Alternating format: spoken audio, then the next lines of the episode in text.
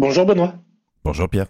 Bienvenue à toi, chère auditrice, cher auditeur, dans Le Cercle. Le podcast pour les freelance tech qui veulent gagner leur liberté. Et alors, aujourd'hui, une thématique un peu particulière, parce qu'avec Benoît, on avait envie de vous raconter notre vie. Bienvenue dans 3615 Our Life. bon, notre vie, c'est pas, pas le truc le plus intéressant, mais par contre, on avait envie de partager avec toi nos défis entrepreneuriaux, c'est-à-dire comment est-ce qu'on se projette, qu'est-ce qui nous drive, quels sont nos objectifs, ce qu'on appelle dans le cercle les fils rouges. C'est quoi nos fils rouges? C'est-à-dire ce, cette espèce de, truc, de fil qui nous guide dans, dans les actions qu'on mène. Pour moi, c'est important d'avoir ça clairement défini en tête parce que bah, moi, aujourd'hui, c'est ce qui me permet de savoir qu'est-ce que je fais ou qu'est-ce que je fais pas. Tu vois, quand j'ai une opportunité qui arrive, je prends ou je prends pas. Bah, si ça vient nourrir mon fil rouge, j'étudie. Sinon, bah, j'étudie pas. Et donc, bah, le but de ce podcast, il est de vous raconter notre vie, mais on aimerait aussi avoir ton avis à toi. C'est quoi tes défis? C'est quoi tes objectifs? En tant que freelance tech, est-ce que tu as des ambitions? Et si oui, bah, quelles sont ces ambitions? Alors, on te propose de prendre euh, un mail, un vocal, et de nous l'envoyer à bonjour@lecercletech.com. Vraiment, je vous le jure, raconte-nous absolument tout ce que tu veux. Et euh, on verra ce qu'on en fera. On a envie de créer un peu de matière et je suis sûr qu'on pourra faire un truc fun. Si ça te va, je te propose qu'on commence avec les objectifs et les ambitions de Benoît. Benoît, hmm. c'est quoi la suite? Ben Moi, mes objectifs en ce moment, euh, c'est assez simple en fait. D'un point de vue entrepreneurial, j'ai un chiffre tu sais, qui est un peu obsessionnel, qui est le million d'euros. Et donc, euh, moi, j'ai envie d'atteindre le million d'euros avec mes différentes activités tout en ramenant mon Freedom Day le plus tôt possible dans l'année. Donc juste une petite euh, petit passage sur le Freedom Day pour moi, c'est le jour de l'année où j'ai plus besoin de facturer en, en tant que freelance où mes activités, euh, alors je vais pas dire passives, mais euh, je vais dire plutôt à effet de levier sur mon temps, vont, vont me rapporter assez pour me nourrir dans l'année, vont remplir mes besoins. Et donc je parlais de mes différentes activités. Aujourd'hui, j'ai trois activités. Artisan développeur, qui est, qui est on va dire un cabinet de formation en fait, euh, même si c'est plus orienté infopreneur avec des outils euh, numériques et quelque chose d'assez euh, d'assez novateur, enfin novateur, plutôt dans l'air du temps. il y a le cercle, le cercle, bah, le cercle tech, quoi. C'est ce podcast, ça en fait partie. Et puis j'ai aussi une activité de développeur freelance. Et, et pourquoi je kiffe ces, ces différentes choses? Qu'est-ce qui me nourrit là-dedans? Bah, C'est que pour moi, ce sont des vrais défis entrepreneuriaux à trois niveaux. Au niveau de la gestion du temps, parce que quand tu commences à avoir plusieurs activités, elle se pose la question de OK, comment j'alloue mon temps, qui finalement, pour moi, juste une ressource comme mon argent, en fait. Ce sont des modèles d'affaires différents, et ça, j'aime bien aussi, tu vois. Euh, tu, quand tu es développeur euh, freelance, bah, c'est pas le même modèle que quand tu travailles sur pour le cercle, qui a un parcours annuel, ou, euh, ou artisan développeur qui vend des formations quelques centaines d'euros. C'est des, des, prestations de type très différentes. Et puis, ça, ça me pousse aussi à, à savoir couper. Parce que quand il y a beaucoup d'opportunités, il faut savoir aussi à un moment donné euh, dire stop. Tout ça sont des défis entrepreneuriaux qui me plaisent beaucoup, que j'ai envie de tacler cette année, enfin cette année, ou en tout cas qui me drive en ce moment. Je pense que je mettrai plus d'un an à les tacler. et toi, Pierre? Alors pour ma part, moi j'ai une règle du jeu depuis longtemps et ça fait partie de mes objectifs de vie, c'est je veux me lever le matin, tous les matins, en me disant la journée qui arrive aura du sens. La journée qui arrive, je vais la kiffer. Et ça, c'est une règle que moi je me suis imposée depuis longtemps et ça me permet de d'orienter mes décisions, de me dire putain, si j'ai pas envie de me lever ce matin, c'est peut-être que les décisions que j'ai prises il y a quelque temps, elles n'étaient pas bonnes. Donc la question c'est comment je fais pour ne pas reprendre ces décisions. Donc pour moi ça c'est vraiment un, point important. Clairement, moi j'ai un objectif et je le dis régulièrement dans, mon réseau, c'est euh, transformer ma société, donc mon projet d'éditeur de logiciels qui euh, aujourd'hui se développe tranquillement, en une vache à lait. L'idée c'est que la boîte elle tourne toute seule, que les clients soient contents et d'avoir quelques salariés. L'idée, c'est de payer 7 salaires, 6 plus moi. Donc globalement, pour mettre quelques chiffres, c'est de faire 50 euh, 000 euros de revenus mensuels, 600 000 par an, et de sortir 7 salaires, de vivre tranquillement et que tout le monde soit content. Que ce soit les gens dans la structure, que ce soit les clients, et que la boîte se développe tranquillement. C'est-à-dire que je veux pas faire des millions avec cette société, je veux juste que ce soit mon backup. Donc aujourd'hui, mes enjeux, c'est comprendre le business model logiciel et craquer le modèle et 10 000 euros de revenus récurrents mensuels cette année. Et ça, c'est l'objectif euh, que je veux atteindre le plus tôt possible, et puis commencer euh, quelques recrutements. Moi, je me suis fait une promesse il y a quelques années quand je me suis remis en indépendant, c'est je ne recruterai personne sur un business model qui n'est pas sur un produit et récurrent. Ça, c'était euh, c'était une règle, et donc bah là, je vais commencer à pouvoir potentiellement, peut-être l'année prochaine, commencer à recruter. Toi, tu as connu le stress des projets, toi. Ouais, j'ai connu le stress des projets, j'ai connu le fait qu'il faut sortir 60 euh, ou 70 000 euros euh, par mois pour payer des salaires et euh, que tu as quelques mois de trésor devant toi. J'ai connu le t'as pas envie de signer un projet, mais tu vas le signer. J'ai connu le client que tu sens pas, le projet que tu sens pas du tout, mais que. Et tu vas quand même. Bah, tu vas. Et puis, moi, j'ai déjà eu le cas chez des, des clients grands comptes, par exemple, de dire OK, votre truc, il est merdique. Je prends mon estimation, je vous fais x10 et si vous signez, bah tant pis pour nous. Bon, petite. ça passait des fois. Euh, ouais, petite parenthèse, on a signé ce projet à x10. On a fait le projet, on a galéré, c'était prévu. Et à la fin, j'ai fait le calcul de finalement est-ce que ça avait été rentable? On a fait la même rentabilité sur ce projet que sur un autre projet. C'est-à-dire que heureusement qu'on a fait x10. Oh mon dieu. Voilà. x10 quoi pour que ça reste rentable. T'imagines si tu l'avais pas fait, c'est un coup à couler la boîte. Bah, c'est un coup à être très très mal, ouais c'est un coup à être très très mal, surtout quand tu commences à avoir quelques dizaines de salariés et qu'il faut payer des salaires. Quoi. Mm. Euh, dans, dans, les choses qui me qui m'amusent et dans les choses que j'ai envie de faire là dans les prochains mois, et pour moi ça me tient vraiment à cœur. Il y a ce, il y a ce podcast, mais ce podcast c'est qu'un un petit morceau de quelque chose de plus grand. Donc c'est de développer le cercle, de l'emmener plus haut, de faire des choses fun, d'aller d'aller aller taper dans la main d'autres techs, d'aller discuter avec eux, de les entendre et euh, de les nourrir autant qu'ils me nourrissent. Ça, c'est vraiment, euh, c'est vraiment ce qui m'éclate. Et quand structurellement j'aurai ma société Vachalet, l'idée c'est d'avoir une société à côté pour continuer à faire de la R&D. On va continuer à avoir une société qui dépense de l'argent et du temps et de payer des gens pour faire de la R&D et de moi me payer pour faire de la R&D. Euh, c'est découvrir, c'est apprendre, c'est mettre des objectifs, c'est voilà. Ça c'est un point, ça c'est un point essentiel. Et dans ces objectifs-là, moi, j'ai envie de pouvoir passer à 50% dans les années qui arrivent, à horizon 2-3 ans, et passer plus de temps en famille. Donc, euh, comment concrètement, c'est bosser le matin et, euh, et profiter l'après-midi. Et, et, pour moi, ça, c'est un sujet, euh, c'est un sujet essentiel. Et tout ça un objectif, c'est de continuer à entreprendre, continuer à faire du conseil. Vous me verriez en rendez-vous d'avant-vente avec certains de mes prospects je, tombe amoureux de mes prospects, des projets. Je, je, sors de là, je suis transi comme après un rendez-vous, comme après un premier rendez-vous. C'est hallucinant. Et, je, je, suis, je pense que c'est ma cam, les projets de conseil, les accompagnements. Donc ça, c'est cool.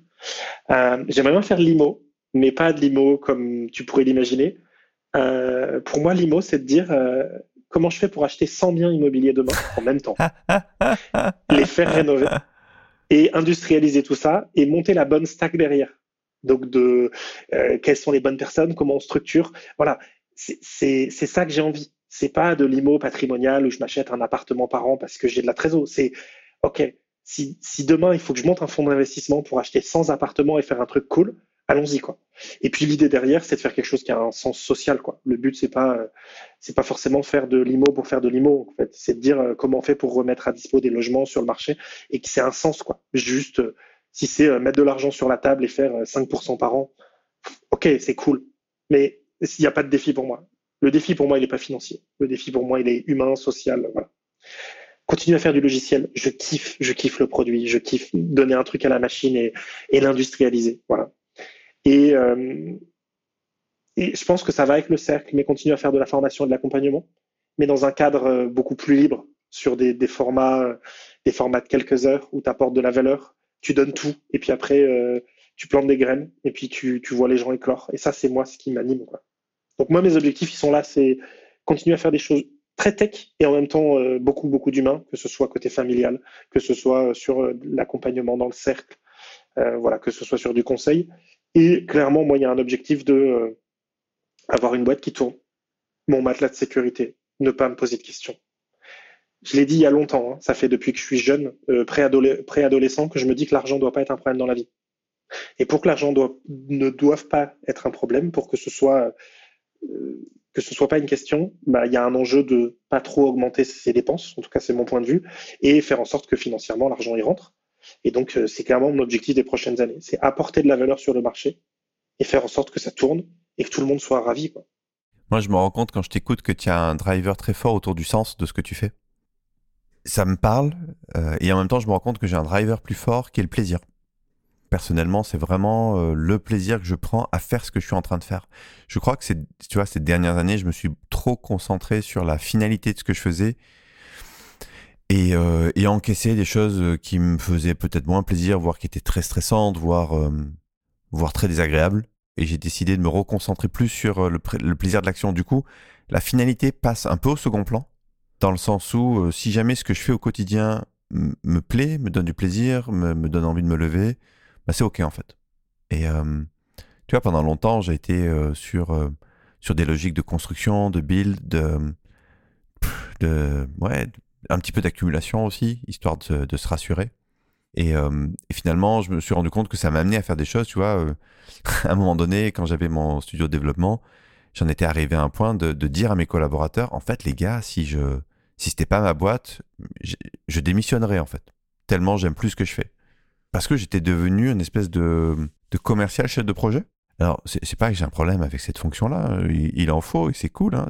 C'est juste pas ce que j'avais envie de faire de mes journées en fait.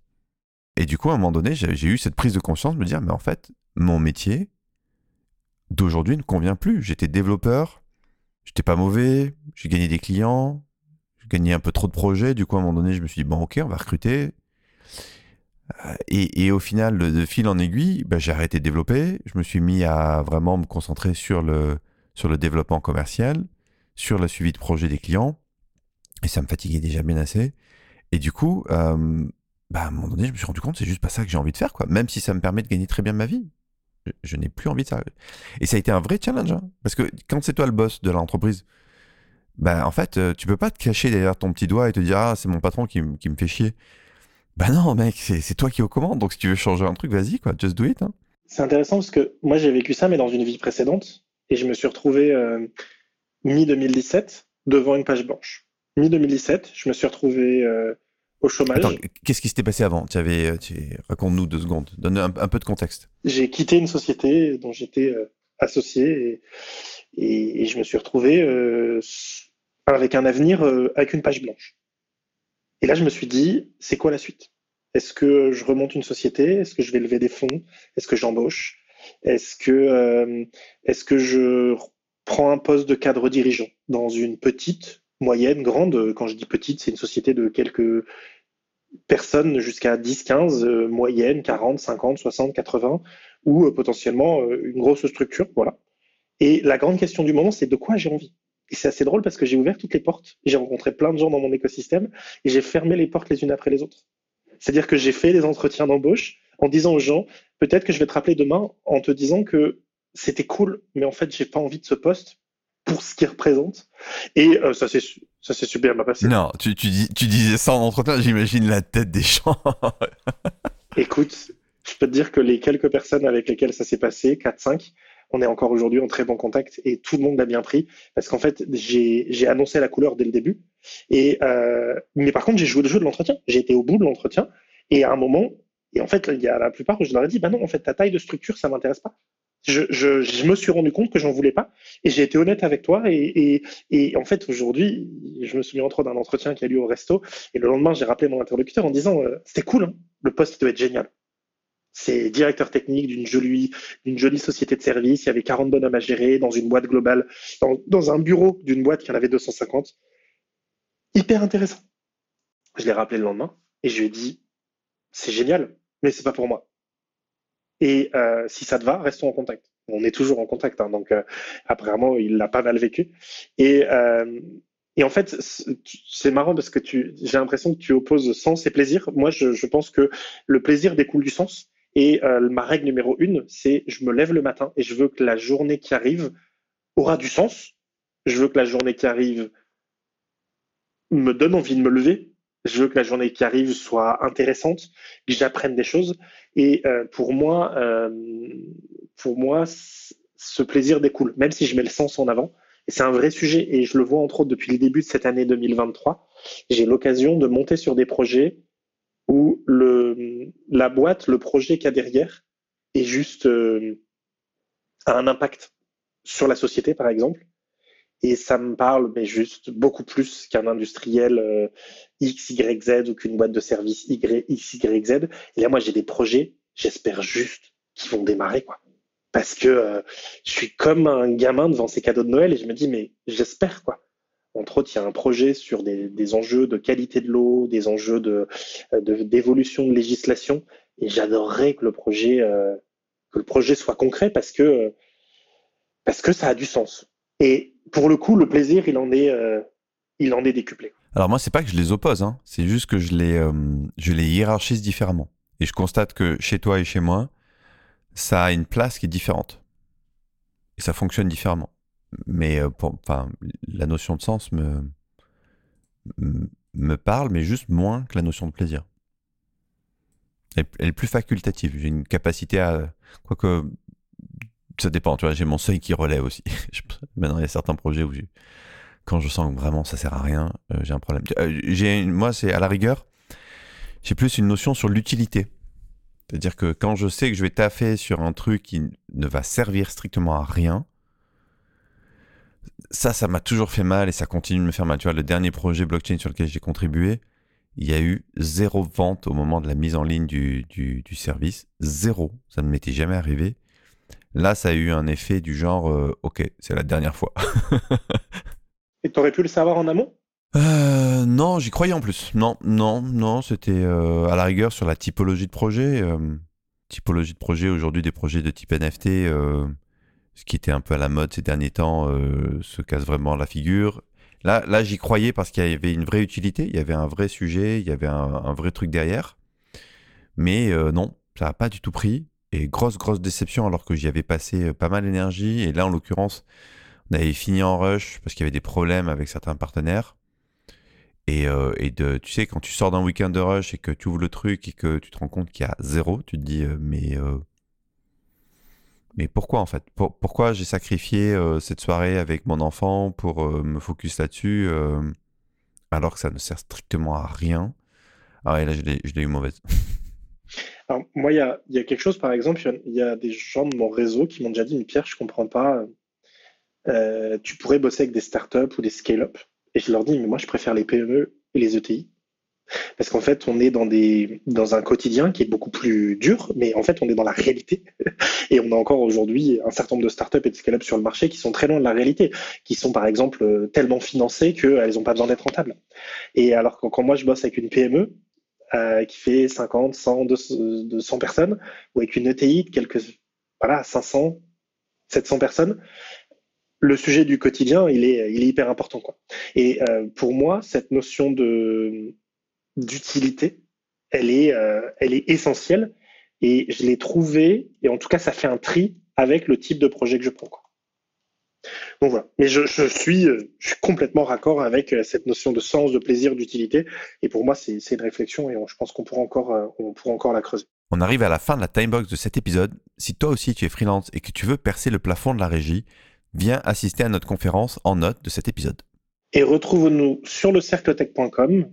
Et vraiment, si ça t'a plu et que tu travailles sur tes objectifs, tes ambitions, envoie-nous un mail avec ton écrit ou un vocal à bonjour le cerclotech.com.